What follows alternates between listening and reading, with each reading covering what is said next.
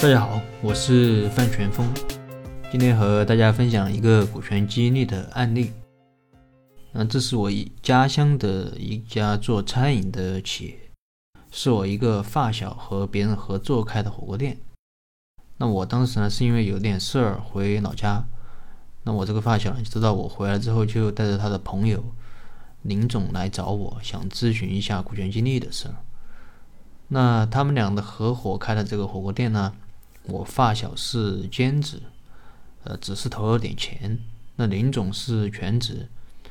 那为了把味道弄好呢，林总还专门去重庆、重庆学习了火锅底料的制作。那因为味道好，再加上食材新鲜，所以生意很好。那不到一年的时间，可能就回本了。那去年他们准备开一家分店，由于我发小他本来就是兼职，而林总。他一个人根本就忙不过来，所以他们就想给员工做股权激励，希望能够啊将利益进行捆绑，让员工自发的工作。那后来员工入股之后，啊可能刚入股的时候积极性还是可以的，但是分了几次红之后，他那个积极性就明显下降。呃，那甚至还不如入股之前。那呃最近呢，有好几个员工都要求退还入股金。那他们对此感到非常的困惑，所以呢，希望我给他们一些建议。那我这里呢，就把我呃刚当时跟他们的一段对话啊，大致的对话的内容和大家分享一下。那我就问这个林总，我说你们火锅店的估值是多少？那他们说一年呃利润大概是一百万左右。那在综合考虑店面的投资，呃，他们给火锅店的估值是两百万元。那我又问他们是当时是让哪些人入的股，有没有相应的考核？那他们说当时，嗯，没有说只让哪些人入，啊，哪些人不入，啊，反正就是他们定的就是最多可以入两万元，啊，最少可以入五千元。那当时有呃十三个员工，最后有六个人都入股了。那考核呢，他们也不是特别懂，所以说当时没做考核。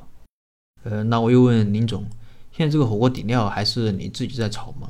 那他说，这个火锅底料呢，最开始是我自己在弄，那后面因为太忙了，就把这个手艺交给了现在的这个厨师长。我问他，那厨师长这次入股没有？他说入了，入了两万元。然后我又问林总，我说你现在主要是负责做什么啊？林总说，我现在呢主要是考察新店，嗯，和其他的项目。那店面上呢，我提拔了，我提拔了一个新的店长。帮我看店，那我问他店长入了多少？他说店长入了两万。我又问他员工现在的待遇怎么样？那林总说，呃，店长的工资比较高，大概是七千块钱。那年终呢，一般有一个月的工资作为奖金。那后来做了股权激励就没发奖金了。那我大概的听完他们的介绍之后，呃，总结下来大概有至少两方面的问题。第一个就是。积极性下降的问题，那积极性下降，那可能有两个原因。第一是每个人入股的比例都是一样的，没有体现出来差异。那分股的基本原则就是根据岗位的价值来确定每个人可以购买的股份，岗位越重要，那股份的呃可以购买的股份的数量也就越多。那股随岗走，在什么岗位就有多少股份，岗位发生变动，股份也要发生变动。这是第一个，第二点是没有考核。那考核是股权激励中一个比较难的地方啊，也可以说是一个难点。那很多时候股权激励失败就是因为没有考核啊，或者考核指标设计的不科学。那一般情况下，企业考什么，企业考核什么，员工就会做什么。就好比我们上学的时候要考试，你要考好的大学，那你就要考试考得好。所以，我们所有学习都是围绕着考试来的。那考试喜欢考什么，我们就学什么。但试想一下，如果没有考试，呃，大家都可以读大学，那还有多少人会好好学习？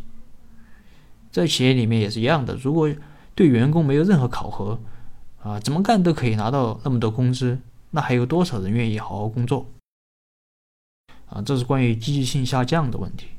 那第二个是。员工想退股的问题，那按照林总他们的说法，员工最多入股，嗯，最多入两万元，嗯，占百分之一的股份。那如果按照一年一百万利润来算，那一年最多分红也就是一万元。那以前员工没有入股的时候，年终奖就有好几千。那这入了股和没有入股基本上没有区别。那谁还想入？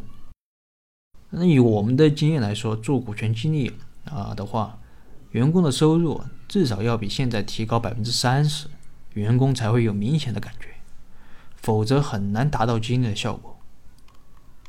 那林总听了我们的分析之后说，啊，关于第一个问题，其实我们也发现了，但是我们不知道怎么去确定岗位的价值，那考核我们也不知道怎么弄。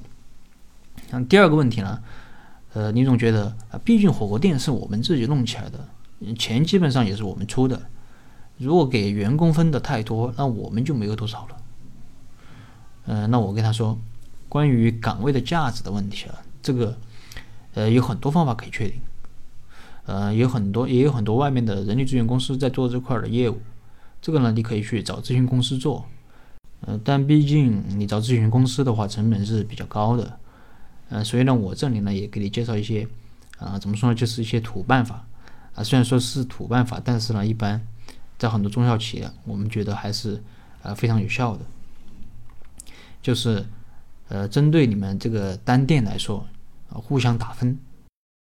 呃，首先和员工一起确定门店的岗位，按照总分一百分，让员工对每个岗位的重要性进行打分，最后打出来的分数啊。啊，你们呢？作为老板有权利进行调整。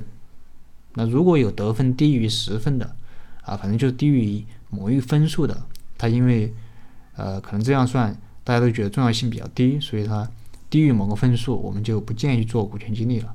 呃，这样把每个岗位的呃分数确定下来，呃，就可以确定这个岗位的入股比例了。那举个例子，比如说，嗯，你们和员工协商，最后确定。呃，店长是二十分，厨师长是，厨师长也是二十分，那其他人是呃多少多少分？当然，这其中可能有五分的、十分的，那把这些人排除掉，呃，最后剩下的这些人合计八十分，那么店长就是占了百分之二十五，呃，然后呢，你们愿意拿出百分之三十的股权来激励员工，那么最后店长的入股比例就是，嗯，百分之三十乘以百分之二十五。也就是百分之七点五。